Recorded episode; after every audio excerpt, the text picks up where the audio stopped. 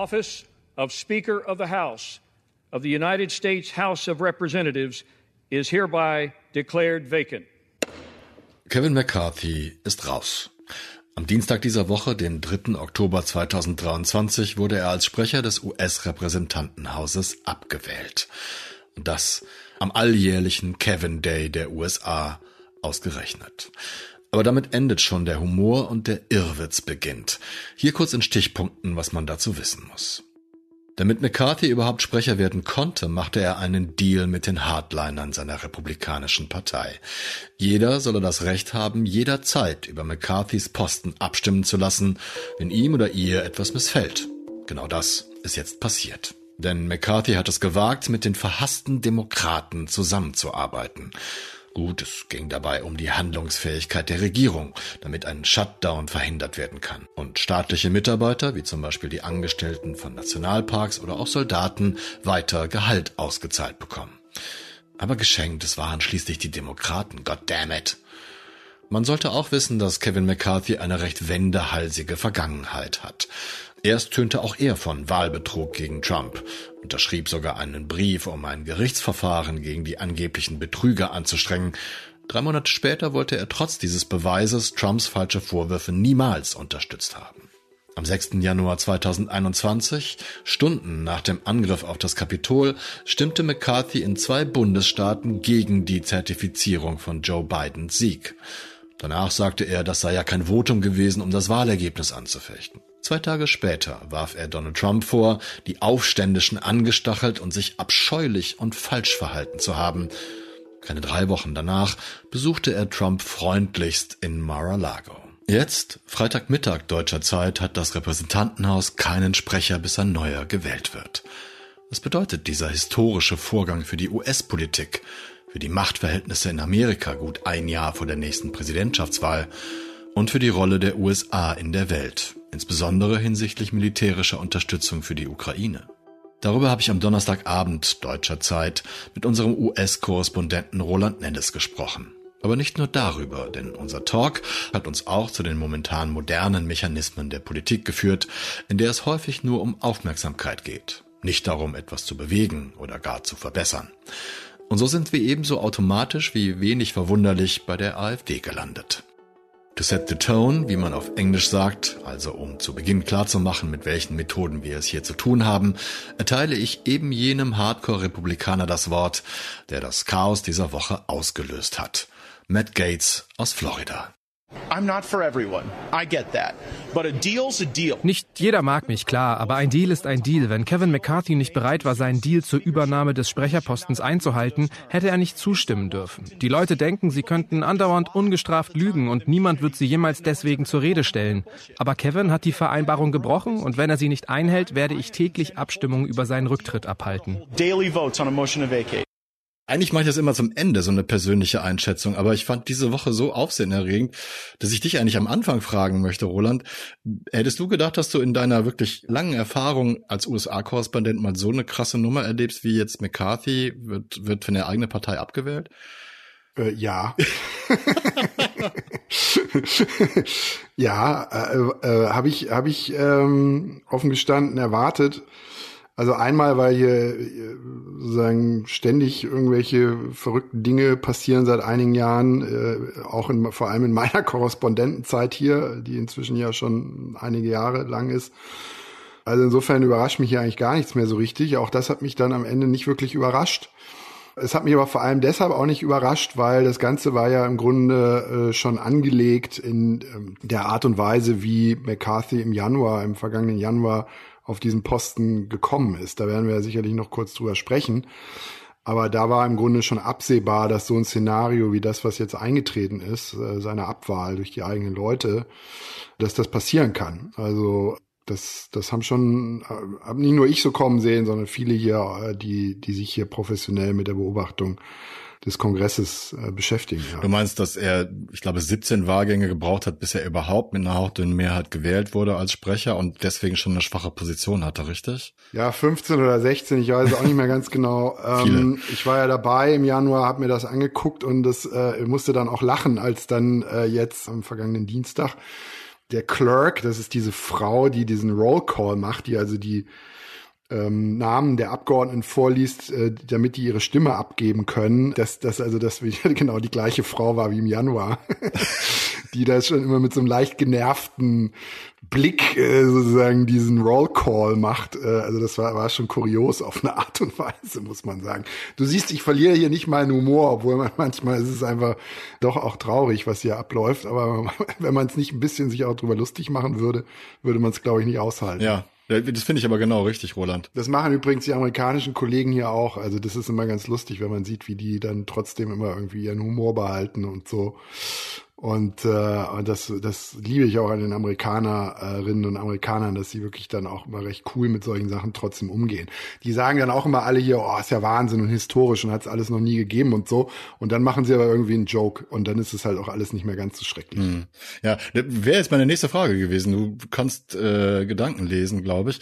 Im Gegensatz dazu wird die Berichterstattung aber eher nüchtern geführt, habe ich so den Eindruck gehabt. Ne, klar, Opinion Pieces und so weiter, aber ansonsten wird das doch als ziemlich harscher Schnitt in der politischen Geschichte angesehen. Ja klar, absolut. Im Grundsatz sind alle entsetzt über das, was da gerade passiert. Das ist keine Frage. Das ist, zeigt, wie instabil, dysfunktional die Demokratie hier ist, wie auch das System äh, ins Wanken gerät.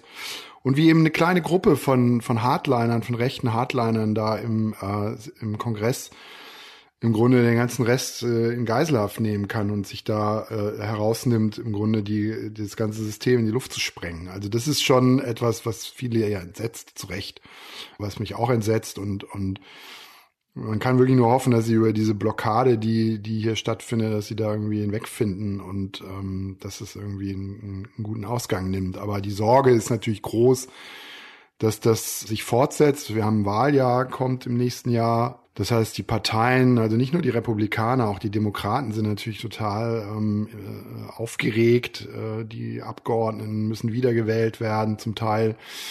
Die Präsidentenwahl findet statt. Also das sind natürlich alles Dinge, die, die dazu beitragen, dass, dass der politische Streit hier immer, immer hysterischer geführt wird und immer, immer schriller wird. Und, und das kann eben auch dazu führen, dass diese Blockade, die wir jetzt erleben, dass die sich eben fortsetzt, weil keine Seite der anderen äh, etwas gönnt, einen politischen Erfolg gönnt. Man muss ja immer berücksichtigen, und das ist konkret, glaube ich, so ein bisschen in Vergessenheit, das ist ja der Kongress, besteht ja, ist jetzt ein bisschen Volkshochschule aus zwei Kammern, äh, das Repräsentantenhaus und der Senat. Wir reden hier jetzt vor allem vom Repräsentantenhaus, das dysfunktional ist.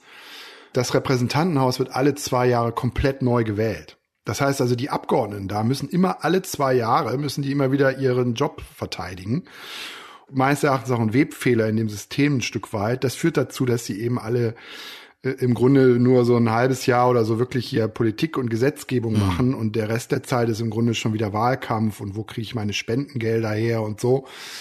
Und das ist, glaube ich, auch ein Problem gerade im Repräsentantenhaus. Bei den Senatoren ist es ein bisschen anders. Die werden auf sechs Jahre gewählt und äh, die sind viel entspannter. Also die haben auch nicht so, äh, wenn die einmal gewählt sind, dann sind die da ganz in Ruhe und machen da ihr Ding. Und ähm, das sind ja auch nur 100 Leute. Und die werden auch nicht alle, werden auch nicht alle gleichzeitig alle sechs Jahre gewählt, sondern das ist, findet immer so zeitversetzt statt. Also immer nur ein Drittel von den Senatoren wird neu gewählt. Und diese Systematik führt dazu, dass eben im Repräsentantenhaus das tatsächlich auch so ein bisschen crazy alles äh, ist. Und, und diese Craziness, die wir da jetzt erleben, hat eben auch viel damit zu tun. Craziness, schönes Wort. Wie crazy, wie verrückt das Ganze ist, sieht man daran, dass McCarthy nach seiner Absetzung nicht etwa seine republikanischen Geiselnehmer dafür verantwortlich machte, sondern die Demokraten, die dies von langer Hand geplant hätten. Das wirkt auf mich so, als habe McCarthy immer noch Angst, von Trumpisten und Hardlinern wie Gates verstoßen zu werden, obwohl genau das nur Minuten zuvor passiert ist. Nancy Pelosi came to me. She was speaker at the time on the way out. Nancy Pelosi war damals Sprecherin, kurz vor ihrem Amtsende. Ich sagte ihr, dass ich nicht genügend Stimmen zusammenbekomme. Ich sagte ihr, sie wollen, dass jeder eine Abstimmung zur Abwahl verlangen kann. Und sie sagte, gib es ihnen einfach. Ich werde dich immer unterstützen. Ich habe Boehner dasselbe Angebot gemacht, weil ich an die Institution glaube. Ich glaube, das hier war ein politischer Schachzug der Demokraten. Was sie in der Vergangenheit getan haben, hat diese Institution beschädigt. I think the things they have done in the past hurt the institution. Wenn Sie glauben, dass das noch nicht irre, wahnsinnig oder hinterhältig genug ist, dann haben wir hier noch die Reaktion von Matt Gates, kurz nachdem er selbst McCarthy abgeschossen hatte. Einige meiner Kollegen durchleben gerade die Phasen der Trauer. Erst wollten sie es nicht wahrhaben, dann habe ich einen Großteil ihrer Wut erlebt und jetzt scheinen wir in der dritten Phase, der Verhandlung zu sein. Der große Stephen Colbert hat das mit einem Mörder verglichen, der die Hinterbliebenen des Opfers über Trauerarbeit aufklärt so ein Typ wie der Matt Gaetz, der jetzt so eine wichtige Rolle gespielt hat bei dem Putsch gegen Kevin McCarthy, der lebt im Grunde davon, dass er sozusagen den Retter der Enterbten hier spielt und irgendwie ähm, äh, so vorgibt, er wäre der Einzige, der hier wirklich aufpasst, dass das System in Washington nicht die armen Wähler draußen im Land betrügt. Und macht wahnsinnig viel in Social Media, äh, ist also permanent da präsent mit irgendwelchen Clips, wo er also hier Washington attackiert und sagt, wie schlimm dieser Sumpf hier ist und so weiter und dass er jetzt hier aufräumt. Und damit verdient er Geld. Also da jedes Mal kriegt er Spendengelder von seiner Basis und so sammelt er Geld ein. Und das ist natürlich ein perverser Mechanismus, weil es gibt ja hier auch keine Parteienfinanzierung wie bei uns, wo der Staat auch ein bisschen was zuschießt für den Wahlkampf der Politiker, ja. sondern die finanzieren sich im Grunde alle selbst aus diesen Spendengeldern. Und deshalb müssen die permanent, so Typen wie Getz, permanent irgendwie für sich Werbung machen und Action machen und Skandale kreieren, um eben Aufmerksamkeit zu kriegen, was dann wiederum Spendengelder über Social Media generiert. Also ist ein verrücktes System, aber das erklärt vielleicht so ein bisschen äh, das, was man so nicht sieht, was dahinter liegt, hinter all dem, was wir gerade erleben. Neben vielen anderen Gründen und Ursachen. Diese Spendensammelpraxis ist offensichtlich so verbreitet, dass Gates selbst während der Abstimmung Spendenaufrufe verschickte, um Geld für sich zu sammeln. Anders ist der Wutausbruch seines Amtskollegen, auch ein Republikaner aus Louisiana, Garrett Graves, nicht zu erklären. Was ist denn hier los? Mein Handy schickt mir plötzlich Nachrichten. SMS mit der Nachricht, hey, gib mir das Geld. Gib mir jetzt Geld, ich habe offiziell den Abwahlantrag gestellt. Offizielle Aktionen, um Geld zu kriegen, das ist widerlich.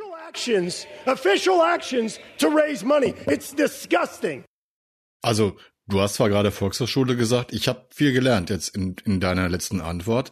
Erstens, dass die nur zwei Jahre amtieren.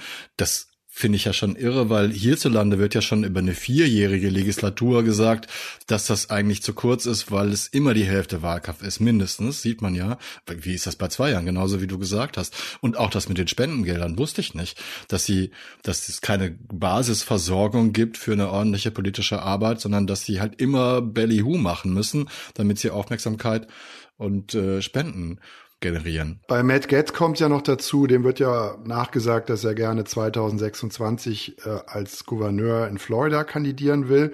Das heißt, es kommt noch dazu, da muss er natürlich Aufmerksamkeit erzeugen, damit er überhaupt ja. für diese Rolle in Frage kommt. Jetzt fragen sich natürlich viele, wieso will der denn Gouverneur von Florida werden? Das ist doch Ron DeSantis Gouverneur. Ist er auch tatsächlich, aber Ron DeSantis hat einen Term Limit. Also hier äh, gibt's äh, Begrenzungen und der muss im Grunde 2026 aufhören wie viele Gouverneure in den Bundesstaaten. Und deshalb wird der Posten frei und deshalb versucht wahrscheinlich, also wird ihm nachgesagt, Matt Getz diesen Posten zu kriegen. Und, und deshalb macht er auch hier so viel Bambule. Und also früher war es ja so als Politiker auch natürlich in Washington, du qualifizierst dich für höhere Ämter, höhere Posten, indem du ein guter Politiker bist, gute Politik machst. Ja.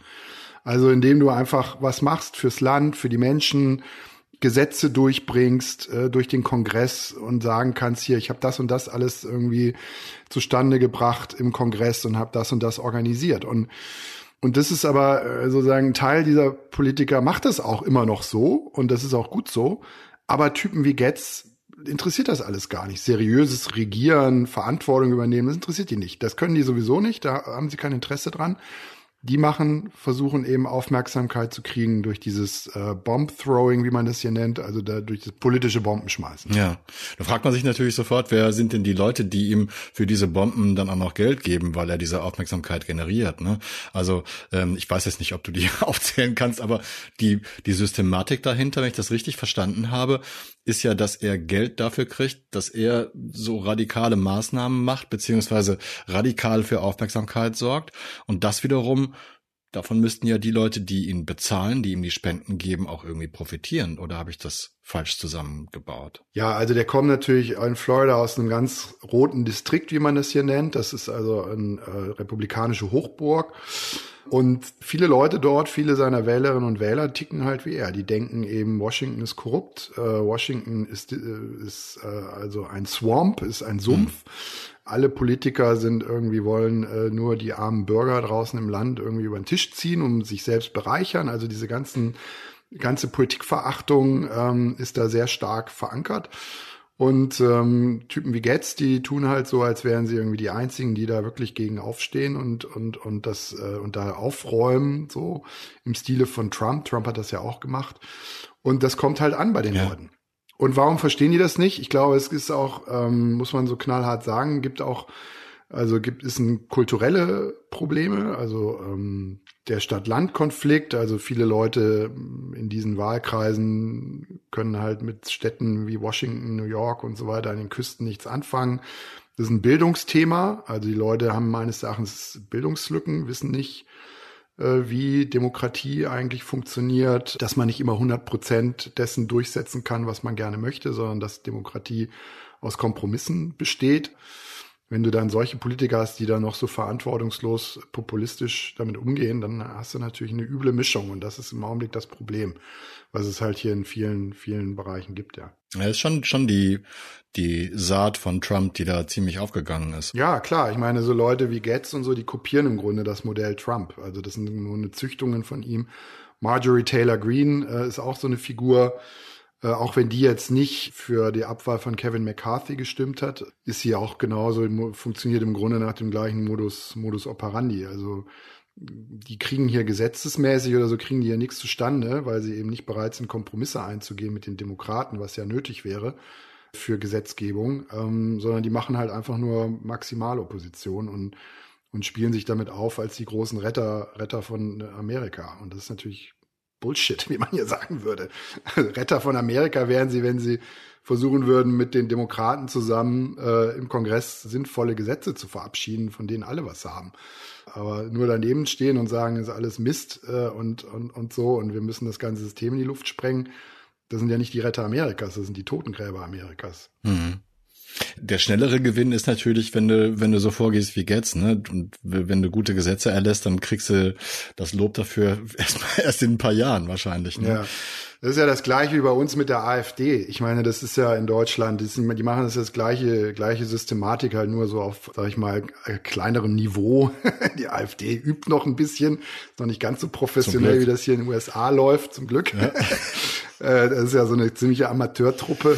Was man jetzt an der Mallorca-Geschichte gut sehen kann. Ja, also ich meine, aber das ist halt genau der gleiche sozusagen.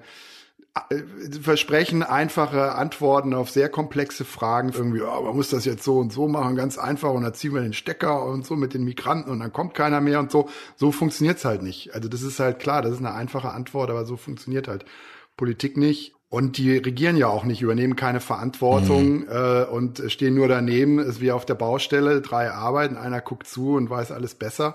So ist ja die AfD auch bei uns. Das ist natürlich billig, ja.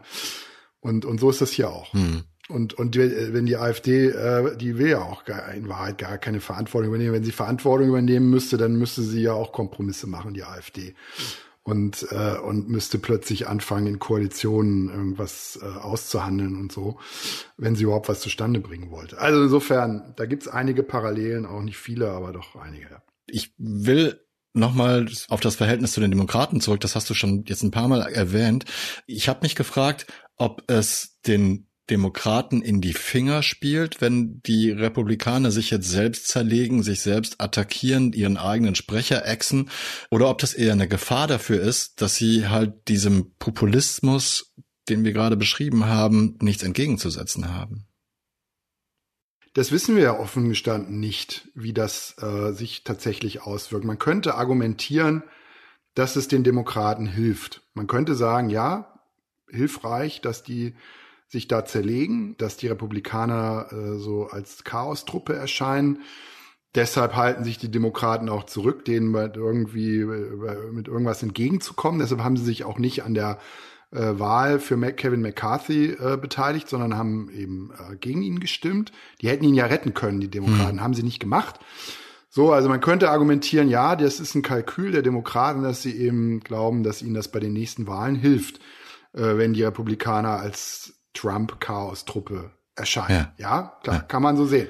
Aber auf der anderen Seite wäre ich mir da nicht so sicher. Ich finde, das ist eine ziemlich riskante Strategie, wenn es eine Strategie der Demokraten sein sollte, darauf zu setzen, weil im Grunde genommen ganz Washington dysfunktional wirkt durch dieses Durcheinander. Die Gesetzgebung kommt ja insgesamt nicht voran. Und auf wen schieben denn es die Leute am Ende? Die schieben das am Ende im Grunde auf alle Politiker wieder und sagen, alle sind schuld in Washington und der ganze Laden ist halt Mist. Und dann sagen, bestätigt sich das Vorurteil in, in gewisser Weise und das hilft dann wieder Leuten wie Trump oder könnte wieder Leuten wie Trump helfen, die dann antreten und sagen, seht ihr, äh, das ganze System ist kaputt, ihr müsst mich wählen, damit ich das rette, äh, indem ich hier quasi wie so ein kleiner Autokrat äh, regiere, äh, wenn ich Präsident bin. Also so verrückt ist das inzwischen. Da beißt sich die Katze in den Schwanz oder wie man hier sagen würde, ist ein Catch-22. Also ist ein Dilemma, äh, aus dem du nicht so richtig rauskommst. Ich glaube, man würde rauskommen, wenn Demokraten und Republikaner mehr zusammenarbeiten würden. Da müssten sich halt die Vernünftigen mal auf beiden Seiten zusammentun und sagen, so komm, wir lassen mal die Verrückten irgendwie außen vor und versuchen eben gemeinsam hier Lösungen fürs Land zu schaffen. Aber das ist vielleicht ein bisschen naiv anzunehmen, dass das äh, möglich ist, ja. Zu der eben beschriebenen Vorgehensweise gehört auch immer die anderen verantwortlich zu machen auch wenn man das Problem selbst erschaffen hat. Gutes Beispiel der drohende Shutdown, der die aktuelle Lage auslöste. Die Republikaner, nicht die Demokraten, blockierten jede Einigung, um die Zahlungsunfähigkeit des Staates zu verhindern, obwohl sogar weitere Ukraine-Hilfen auf Eis gelegt wurden, um republikanische Hardliner zu besänftigen, die jeden Dollar für Kiews Kampf gegen Russland als falsch ansehen. Dann handelte McCarthy einen Kompromiss mit den Demokraten aus und hat dadurch den Hardlinern um Matt Gates zufolge seine republikanische Partei verraten. Ja, ich bin ziemlich frustriert und ich hatte so viel Hoffnung, als Sprecher McCarthy diese Vereinbarung traf, dass wir dieses Haus verändern könnten. Aber stattdessen haben wir nur Lügen, gebrochene Versprechen, Misserfolge und Shutdowns bekommen. Das wird Kevin McCarthys Vermächtnis sein, aber nicht meins. Maybe Kevin McCarthy's legacy, it will not be mine. Du hast jetzt in deinem jüngsten Kommentar, ich glaube heute Morgen habe ich den gelesen, hast du wahrscheinlich gestern Abend noch verfasst, geschrieben, dass die Checks and Balances, also die Sicherungssysteme für politischen Missbrauch, nicht mehr funktionieren. Wenn ich mich recht entsinne, war man aber, du hast gerade Donald Trumps Amtszeit angesprochen, genau deshalb darauf stolz, dass das immer noch funktioniert. Kann man einen Zeitpunkt ausmachen, wann sich das geändert hat oder ist das langsam erodiert? Naja, ich würde jetzt, also ich glaube, das muss man noch mal ein bisschen ausführen. Also im Prinzip funktionieren die schon noch. Ich glaube, ich hatte irgendwie geschrieben, funktionieren. Ja, ich habe es natürlich überspitzt, ne? das ist ein bisschen ja. gemein von mir, ja, sorry. Ja. Aber es ist sozusagen, im Prinzip funktioniert es schon noch. Also weil die Checks and Balances bedeutet ja, dass im Grunde es drei äh, Säulen gibt äh, nach Montesquieu. Das haben die Amerikaner damals bei der Gründung der USA sich von Montesquieu natürlich abgeschaut. Also ähm, Judikative, Legislative, Exekutive, das alte Modell. Das funktioniert auch noch. Die kontrollieren sich gegenseitig. Die Judikative hier funktioniert ja auch noch einigermaßen, wobei man beim Supreme Court äh, ja da auch nicht mehr so ganz sicher sein kann. Was ein Problem ist, ist, dass sozusagen das System eigentlich will, das will ja nicht nur, dass man sich gegenseitig kontrolliert bei der Arbeit, die drei Teile, sondern dass eben auch, wenn es Probleme zu lösen gibt, dass man dann auch zusammenarbeitet. Also das ist sozusagen das System zwingt im Grunde ein Stück weit auch zum Kompromiss zwischen den unterschiedlichen Elementen. Und das sind eben diese Balances. Und da hakt's halt jetzt, weil eben all das passiert, was ich gerade beschrieben habe, wenn eben es sozusagen eine Unfähigkeit zum Kompromiss gibt, also wenn keiner mehr bereit ist, Kompromisse zu machen oder viele oder das sozusagen sabotiert wird von der Minderheit, dann hast du ein Problem und dann funktionieren diese Balances, würde ich sagen, nicht mehr richtig und am Ende auch die Checks nicht richtig, weil zum Beispiel jetzt das Impeachment, was die Republikaner anfangen gegen Joe Biden, ist ja ein, soll ja ein Check sein. Also der Kongress mhm. checkt den Präsidenten als Ex die Exekutive. Aber es ist im Grunde genommen natürlich ein Witz, weil die haben bisher bis heute keinen Beleg überhaupt dafür anführen können, dass, dass Joe Biden irgendwas was verbrochen hätte und machen da im Grunde nur eine Show. Also ich meine, es kann immer noch sein, dass sie was anbringen. Ich lasse mich gerne, oder nicht gerne, aber ich lasse mich vom Gegenteil überzeugen. Und sie sind schon seit Monaten auf der Suche nach irgendeinem Schmutz gegen Joe Biden, aber sie haben bisher nichts präsentiert sondern sie präsentieren Luft quasi als, als großen Skandal. Und das ist ein Witz, ja. Und deshalb ist es auch im Grunde, da funktionieren die Checks halt nicht. Weil das ist eben im Grunde eine parlamentarische Pseudokontrolle.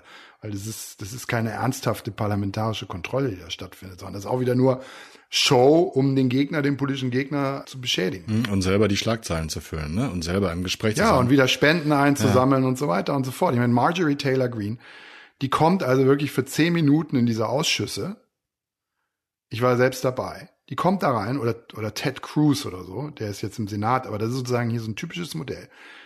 Die sitzen eigentlich in diesen Ausschüssen, die kommen da für zehn Minuten hin, ziehen da irgendeine Show ab, machen da irgendwie, stellen da irgendwelche Pseudo-Fragen, die eigentlich Statements sind, für Videoclips für Social Media. Und dann gehen sie wieder. Und diese Clips stellen dann ihre Mitarbeiter auf, ins Internet und dann sieht das so aus, als würden sie da irgendwie eine große politische Arbeit machen. Dabei ist das alles irgendwie Humbug. Also die machen keine Arbeit, die sind da, sitzen da für zehn Minuten in den Ausschüssen drin. Und dann sind sie schon wieder weg. Hm. Also ich war gerade bei so einem Impeachment-Ausschuss, da war Marjorie Taylor Greene, äh, hier Impeachment-Verfahren gegen Joe Biden, also die Untersuchung. Die sitzt da in dem Ausschuss als Mitglied. Die war dann da irgendwie vielleicht diesmal eine halbe Stunde, saß die da, hat sich gelangweilt kam nicht dran, hat nichts gefragt äh, und dann ging sie wieder. Also so ist es halt, ne? Ich meine, das ist der gleiche Modus operandi, nachdem ja unsere Lieben von der AfD verfahren. Ja, genau. Das ist ja, das ist ja auch so. Ja. Die kommen ja auch nur und machen eine Show und aber richtige Arbeit oder Verantwortung zu übernehmen, dazu sind die ja komplett unfähig, ja. Ja, sehe ich ganz genauso. Die Frage ist natürlich, wie sehr sowas, was du gerade mir erklärt hast, bei der Wählerschaft bekannt ist. Ja, die sollen mal unseren Podcast hören. Ja. Machen sie ja auch nicht. also ich habe relativ, ja. Gucken ja lieber lieber bei Facebook irgendwelche Katzenvideos, die Leute. Ich meine, also, oder, oder dann zwischendurch halt, ja. wo dann dann zwischendurch irgendein Quatsch von der AfD reingespült wird irgendwie. Also das ist das ist ja das Drama, das im Grunde auch dieses Social Media ist ja die Pest äh, in Wahrheit für den politischen Diskurs in unserem Land oder auch in den USA ich meine, du klickst einmal auf irgendein Video über irgendwas, was Migrantinnen äh, oder Migranten, äh, irgendeiner hat irgendwas mit einem Messer angestellt in irgendeiner Fußgängerzone in Deutschland oder auch hier in den USA, klickst da einmal drauf und dann kriegst du irgendwie danach tagelang nur noch so ein Zeug in deine Timeline reingespült und denkst irgendwie, in Deutschland ist irgendwie Weltuntergang. Ja? Und die Leute sitzen da in irgendwelchen, irgendwo in Oklahoma auf dem Land, wo es keine Kriminalität gibt, außer irgendeiner kommt besoffen in den Saloon und knallt da ein paar Kumpels ab, ja. Und aber gucken halt die ganze Zeit Social Media äh, äh, irgendwie über Kalifornien und New York und wie schlimm das da alles ist und denken irgendwie der Weltuntergang steht bevor. Also das ist ja so crazy ist das ja alles. Und dann wählen sie diese bekloppten Politiker, weil sie denken, die die könnten dagegen irgendwas tun. Also das ist ist übel. Es ist, ist keine gute Entwicklung. Kannst du beziffern, wie groß dieser Teil der wahlberechtigten USA ist, der also in Oklahoma eher in den Saloon geht und sonst vom Warenleben nichts weiß? Ich würde jetzt auch nicht all diesen Leuten absprechen, dass sie sich nicht politisch auch informieren und versuchen irgendwie auf dem auf der auf Ballhöhe zu bleiben. Und ich sage ja auch gar nicht, dass hier nicht in Washington auch Politiker gibt, die auch Dummheiten angestellt haben. Wir haben gerade das Beispiel gesehen dieses demokratischen Senators Menendez, der mutmaßlich sich hat bestechen lassen äh, von Ägypten äh, und so weiter. Mutmaßlich muss man dazu sagen ist natürlich auch alles nicht schön, ist auch alles äh, schlecht und nicht gut. Aber das heißt ja nicht, dass das ganze System irgendwie kaputt ist. Und das ist halt der eine Typ.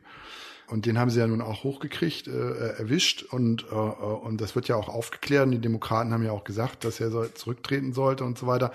Ist ja auch alles transparent, ist ja eine Demokratie, wird ja auch aufgearbeitet. Ist ja nicht so, dass es nicht aufgearbeitet würde.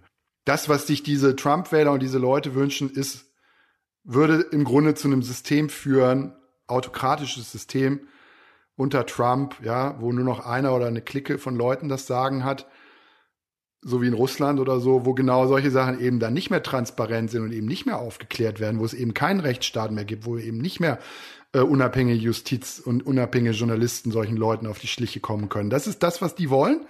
Das ist das, was unsere AfD und diese Leute wollen. Da kann ich nur sagen, gute Nacht, Marie. Also wenn die Wählerinnen und Wähler für solche, für so ein System und für solche Leute stimmen wollen, dann kann ich nur sagen, viel Spaß, Leute. Dann habt ihr bald hier das zweite Russland. Siehst du denn Auswege aus dem Schlamassel oder besser noch eine Gegenbewegung, die genau das, was wir jetzt gerade irgendwie so mit, mit so viel Leidenschaft irgendwie gefordert haben, ähm, halt auch für die Politik anlegen und den Leuten sagen, hör mal, das ist doch ist eine Sackgasse, solche Leute zu wählen. Das hilft uns und dem Land vor allen Dingen auch nicht weiter. Naja, ich sag mal, das, ähm, das beste Mittel äh, ist dagegenhalten. Also wirklich auch für die Demokraten und für alle, die sozusagen äh, auch für die Republikaner, die ein Interesse haben daran, dass diese Demokratie weiter funktioniert, heißt einfach dagegenhalten. Also wie wir jetzt zum Beispiel darüber reden, müssen auch die Parteien darüber reden, müssen das anprangern, müssen, müssen rausgehen und sich nicht verstecken, sondern sie müssen an die gleichen Plattformen gehen, sie müssen in die gleichen Orte gehen und einfach dagegenhalten. Speak out nennt man das hier in den USA. Also sag deine Meinung halt dagegen. Und, und, und das machen die Demokraten. Vielleicht noch nicht genug, das kann man sicherlich noch mehr machen, aber es muss sozusagen, man muss dagegenhalten, man muss es verteidigen, man muss diese Leute attackieren, wo sie sind. Man muss ihnen ihre Heuchelei, ihre Verlogenheit, ihre Hybris, ihre Dummheit einfach entgegenhalten. Und das ist das, was die Demokraten im Wahlkampf machen müssen, die Republikaner, auch die Vernünftigen, äh, das, das, was die machen müssen. Die müssten im Grunde Matt Getz und so weiter auch hier aus dem Parlament, äh, aus der Fraktion ausschließen, meines Erachtens. Gibt auch Anträge dazu. Ja, also ja, Gingrich, ne? Newt, das ist Newt Gingrich, Gingrich hat sich geäußert. Ja, Newt Gingrich, haha, ja. ja, Newt Gingrich. Der hat das ganze, diesen ganzen Wahnsinn ja, in den 90er Jahren ne? angefangen. Deswegen, also ja. insofern, hahaha, ja, Newt Gingrich. Ja, ja. also gut, dass du das auch so siehst. Es ist mir, es war genau mein Gedanke, wo ich dann dachte so, ja, das ist nun gerade nicht die Stimme, die, die zur Vernunft rufen wird. Ja, ja der hat diese Obstruktionspolitik ja erfunden quasi. Also, aber geschenkt. Ich meine, der hat auch Trump immer unterstützt. Ja, genau. Ja. Und so, also da, von dem nehme ich keinen Rat entgegen. Gut. Ja, wir müssen vielleicht aber nochmal zum Ausgangspunkt unserer, unserer Gesprächsrunde hier äh, zurück, denn noch haben wir keinen neuen Sprecher des Repräsentantenhauses und vielleicht ist es nochmal wichtig zu wissen, wie wichtig diese Posten, diese Funktion ist für die politische Handlungsfähigkeit der USA. Ja, also ich krieg, ähm, ich habe auch Zuschriften dazu bekommen von Leserinnen, die sagen, hä, wieso ist denn das jetzt irgendwie, wieso ist denn jetzt Stillstand der Rechtspflege irgendwie, wenn dieser Typ da nicht äh, im Amt ist? Und das ist ja tatsächlich so. Also erstmal ist es so, die Situation hat es ja noch nie gegeben. Ja. So. Das ist das erste Mal, dass der Sprecher abgewählt worden ist. Das heißt, niemand weiß so ganz genau, äh, was dann eigentlich passiert. Es gibt dafür aber Regeln und es gibt auch einen sogenannten Interimssprecher, äh, der jetzt im Grunde die Geschäfte führt. Nur der hat sich vorgenommen und meines Erachtens gibt es dafür auch ein Regeln. Nagel mich jetzt nicht fest, aber das ist im Grunde die Aussage, dass er sagt, ich mache jetzt hier nur die Neuwahl des Sprechers. Ich mache hier keine Gesetzgebung hm. oder sonst irgendwas. Das heißt, solange es keinen neuen Sprecher gibt, findet da auch, kann im Prinzip nichts stattfinden. Wenn sich das jetzt natürlich Monate hinziehen würde, dann müsste man tatsächlich auch mal überlegen, ob dieser Interimssprecher, ob der nicht auch mal anfängt, die Rollen, die tatsächlichen Rollen des eigentlichen Sprechers zu übernehmen.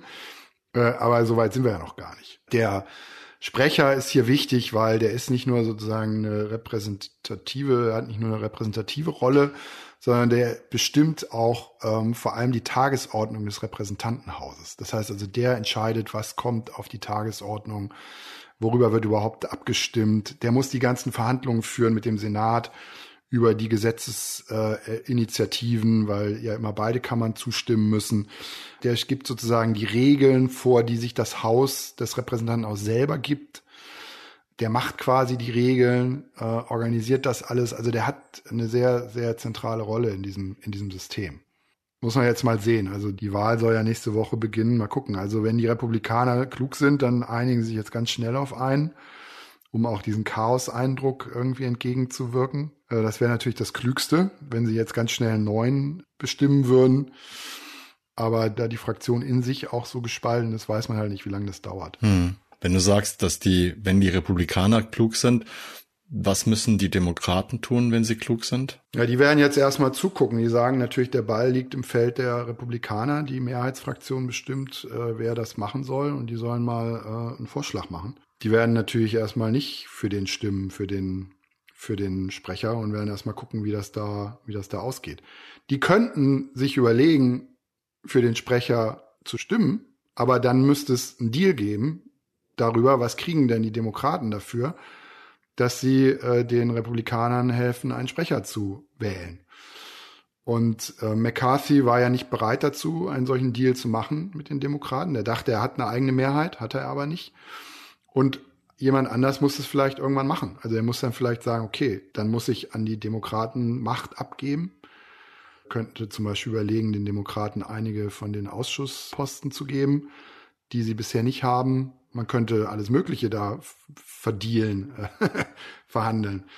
Äh, das wäre wär meines Erachtens das Intelligenteste, dass man quasi so eine Art große Koalition da, da bildet. Aber das ist halt so im US-System nicht so wirklich angelegt. Also große Koalition, das ist irgendwie, ist doch hier dem, dem Denken, dem politischen Denken so ein bisschen fremd.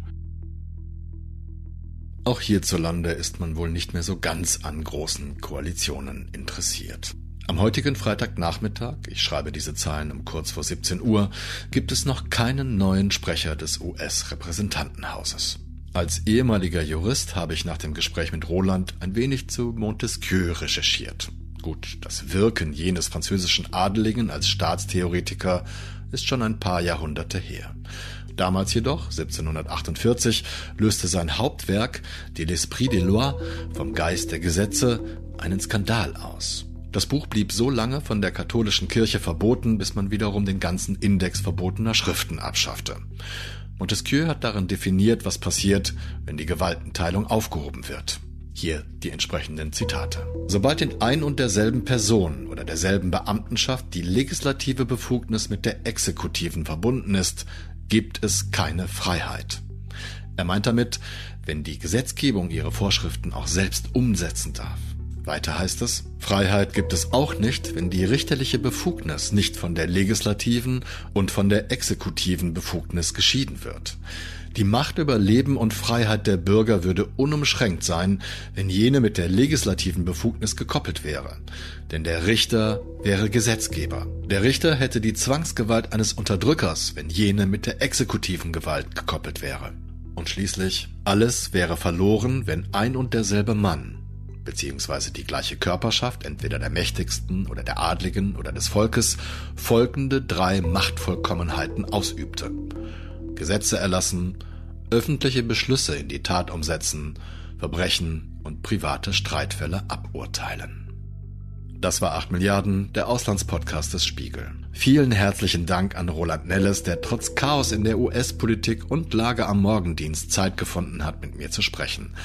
Und auch, weil mir diese Gespräche immer sehr viel Spaß machen. Das hört man, glaube ich. Vielen Dank auch an Luca Ziemek, der wiederum meine pickepackevolle Woche damit ausbaden musste, dass ich ihm diese Folge überaus spät zur Bearbeitung gegeben habe. Danke an Lene Kafka, der den amerikanischen Schnellsprecher Matt Gates und alle anderen englischen O-Töne in dieser Folge mit seiner deutschen Stimme hörbar gemacht hat. Und schließlich Ihnen allen Danke fürs Zuhören und dass Sie meine etwas erkältete Stimme aushalten. Denn wenn wir das erreichen, dass Sie bis jetzt zuhören, haben wir schon etwas richtig gemacht. Bleiben Sie tapfer und gesund. Ich verbleibe bis zur nächsten Folge, Ihr Olaf Häuser.